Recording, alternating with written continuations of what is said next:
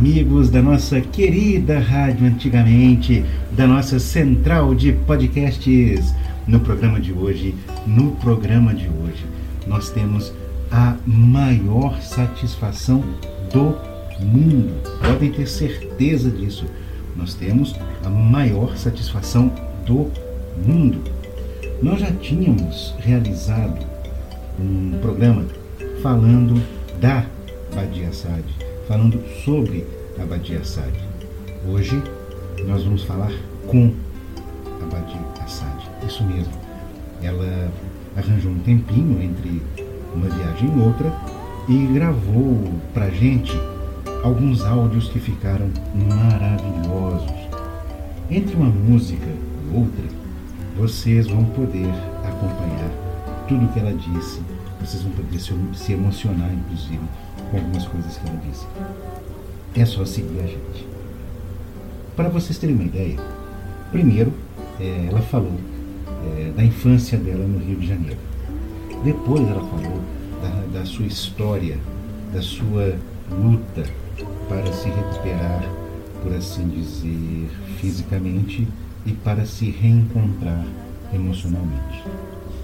Na sequência, ela fala das viagens fisicamente, das viagens reais, né, deslocamentos e dos projetos atuais que ela está desenvolvendo.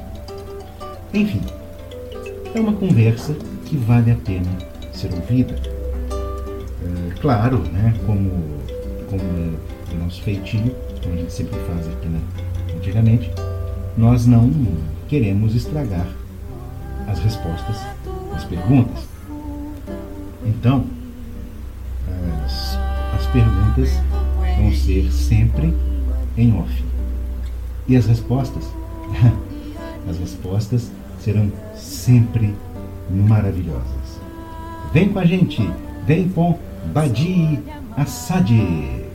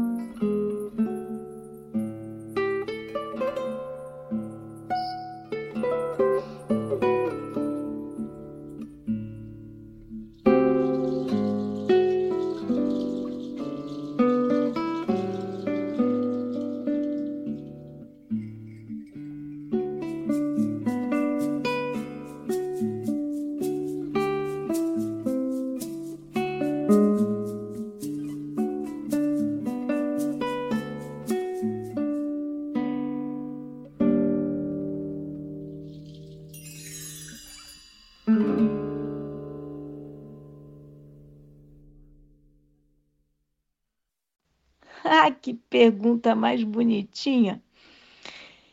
É, obviamente, com dois anos, a minha primeira memória eu devia ter uns três para quatro, mas eu era arteira, viu? Eita, muitas histórias. Lá pelos meus quatro anos, eu morei numa rua sem saída, no subúrbio lá do Rio de Janeiro, em Campo Grande. Quando a gente se mudou para lá, diz a lenda, né, que tinha os moleques. Eu fui a primeira menina a se mudar para lá. E tinha o rei da rua, que era o o Miltinho.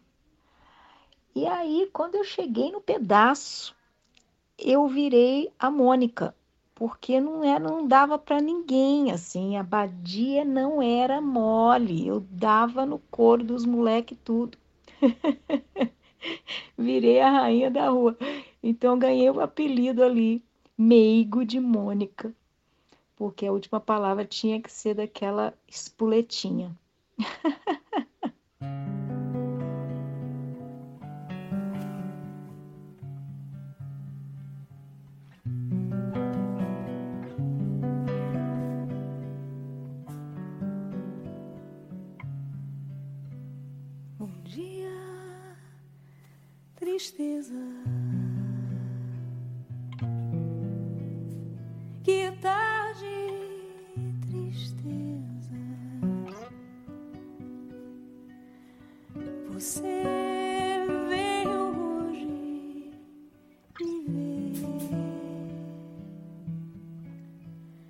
estava ficando até meio triste.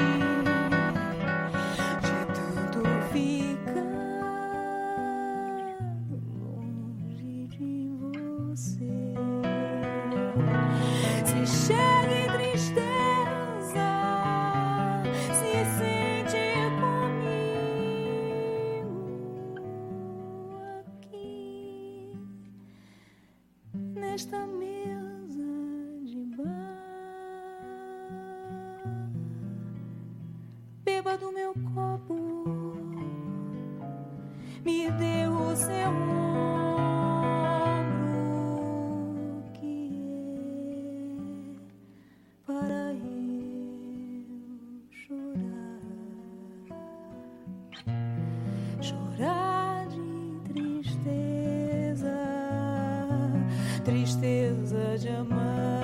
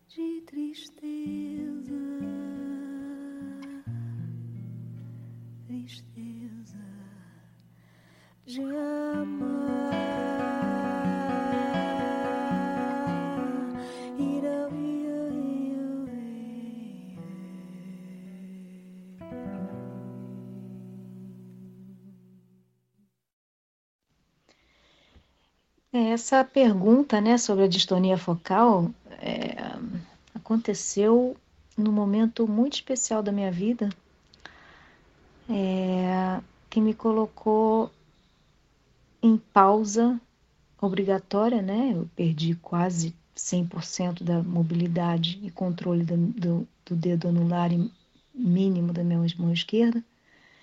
E os médicos, na época, isso aconteceu em 97 para 98, quando eu comecei a ter os sintomas, os médicos não tinham noção de como tratar de distonia focal, era muito desconhecido. Hoje já se tem mais informação sobre o assunto.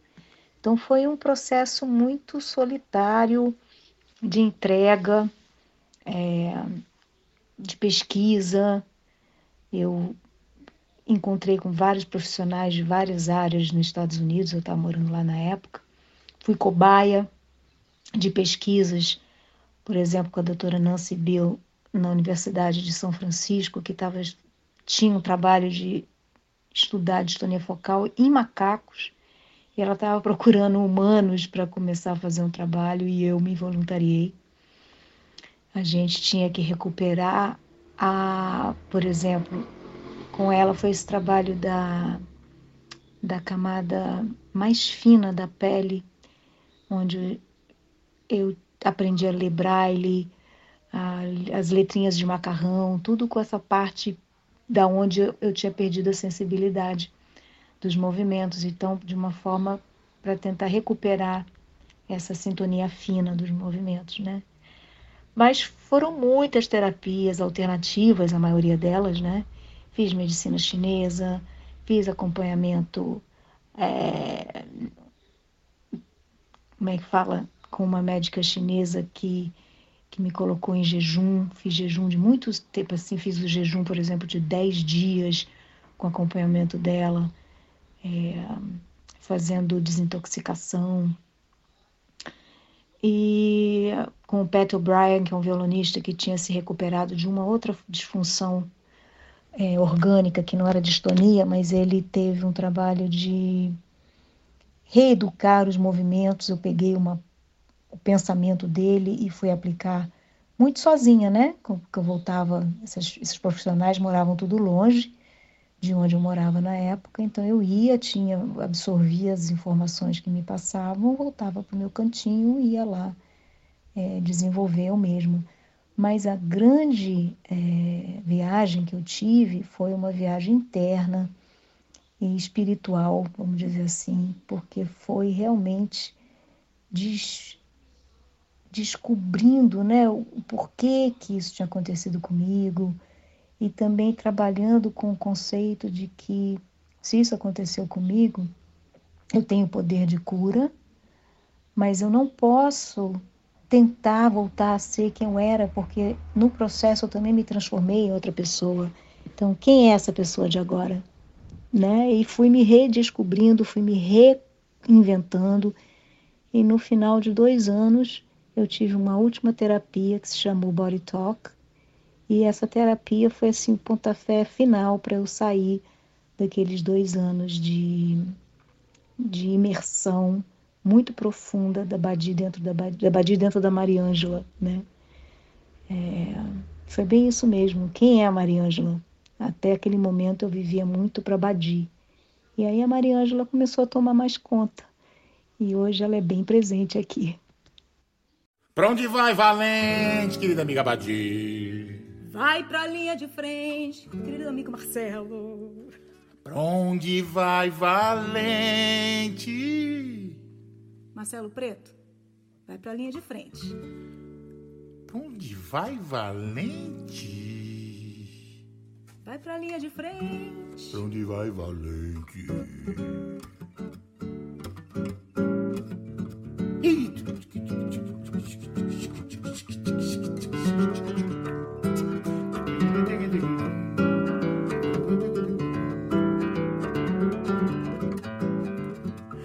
Venda com a pistola, o cravinote, moleque deu um pinote, me chamou de briga. Pego no meu punhal, enfia faca, sangue pula, moleque, você não bula com Marcelo do Arraia.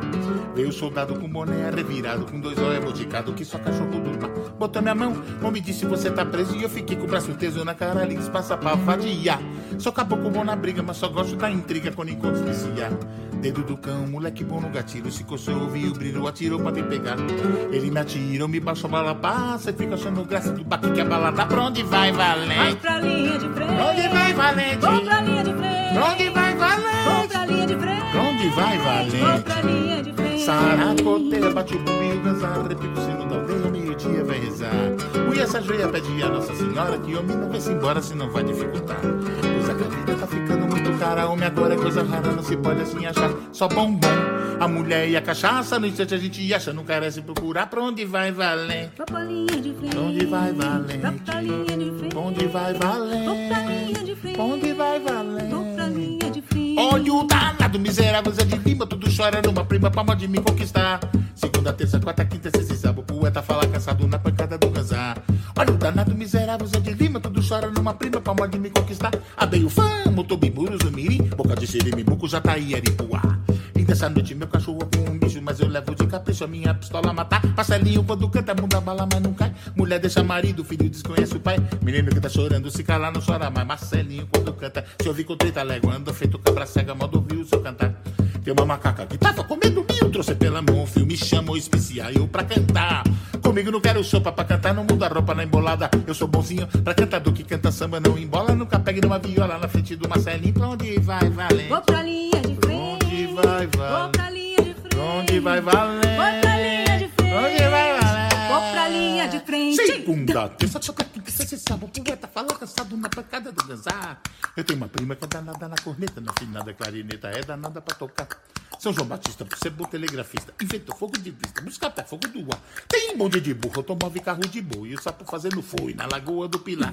Andei 10 léguas, enribado um automóvel de chapa 49, danado pra tabicar, pra onde vai, valendo? Vou pra linha de frente. Onde vai, Ai, vale? Vou pra linha de frente. Onde vai, vale? Vou pra frente. Pra onde vai, valente? pra linha de frente. Pra onde vai,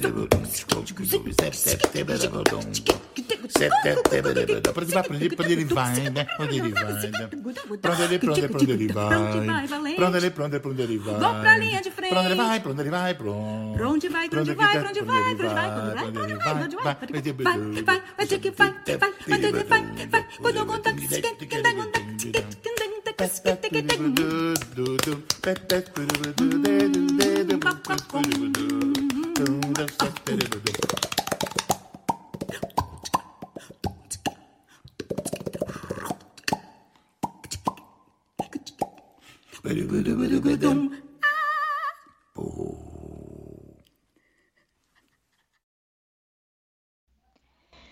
A minha relação com, com o trabalho, né, música, na verdade eu participo da ideia de que o contratante não paga pelo show, ele paga pela pelo translado, né, da gente sair daqui e chegar até ali, porque o horário do show é realmente um horário onde eu vivo para estar nesse momento do show, esse momento de entrega profunda, de um mergulho imenso dentro de mim mesmo, essa comunicação intensa e profunda com a plateia. É um alimento muito poderoso, como se fosse a minha religião, né? A música que, que acontece em cima desse palco, nesse momento sagrado ali. Então, o, o jeito de chegar nesse lugar é determinado pelo valor do cachê. Então, tem cachês que realmente o translado tem que ser feito de forma X e não Y. Na meu, no meu maior desejo de coração é poder sempre estar tá viajando da forma mais confortável possível, porque isso afeta, não na performance em si, mas afeta na nossa saúde, né? Afeta no nosso sono, afeta no nosso corpo, no nosso físico.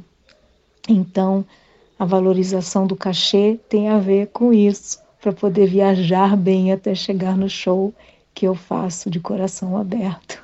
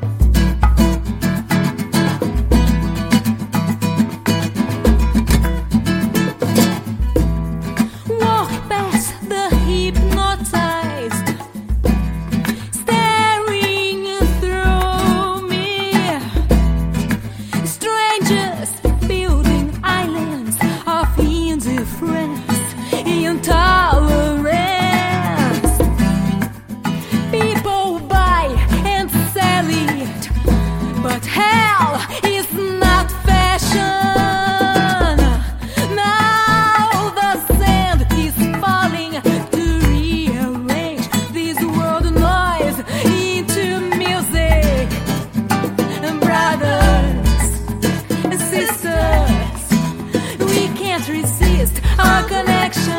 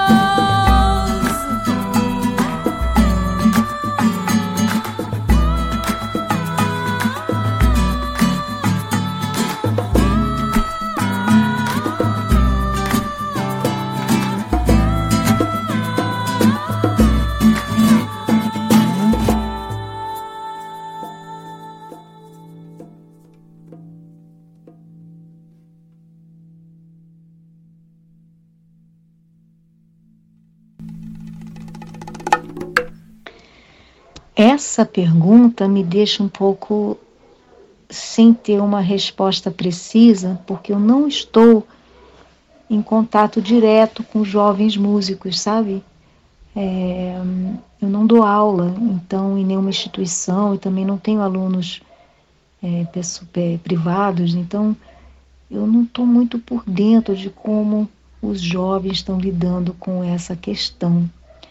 Mas eu acredito que essa equação não deva ser muito diferente, apesar de que a internet nos possibilita outros passos que na minha época, nessa época que a gente está falando aqui, lá de quando eu viajava com o Tony Tomé, isso foi faz uns 20 anos, não tinha internet, então a gente não tinha possibilidades que se tem hoje de comunicação, ainda mais agora com a pandemia, a gente aprendeu que podemos fazer é, shows à distância.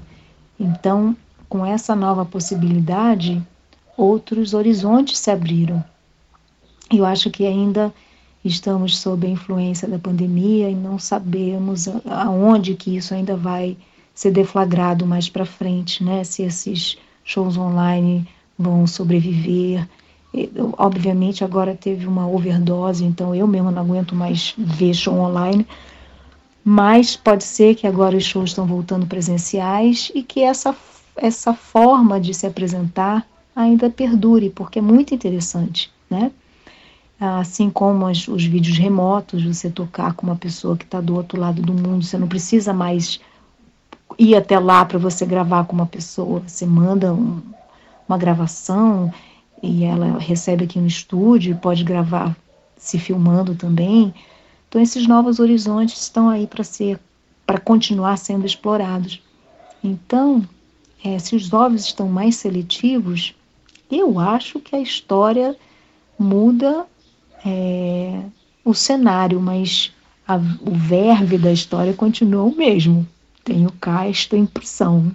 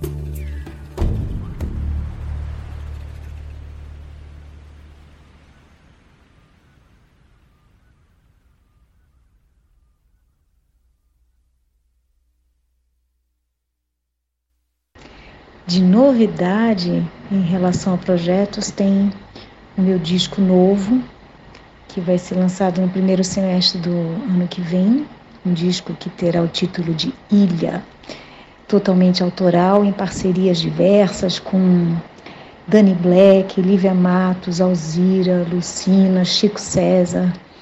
Um trabalho que eu estou muito feliz, que teve a produção do Márcio Arantes. Muito feliz de, de realizar.